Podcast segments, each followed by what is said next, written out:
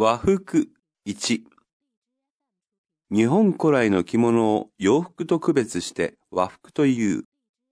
どの国にもその国古来の民族衣装があるが、文化の交流が進むと多くの国で同じスタイルの服が着られるようになる。そして古くからの民族衣装は日常の生活の中では見られなくなり、お祭りや儀式など限られた時にしか着られなくなる。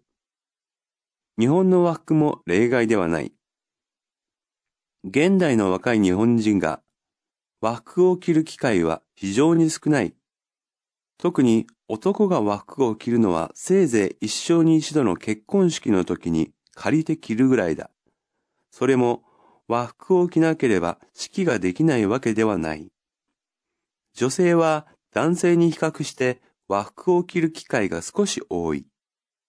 日本では毎年1月15日に20歳になった男女を集めてお祝いの式を挙げる。この日は成人の日といって国民の祝日になっており、全国の市や町で成人式が行われるが、生活が豊かになりにつれて、式に出席する女性の和服姿がだんだん目立つようになってきた。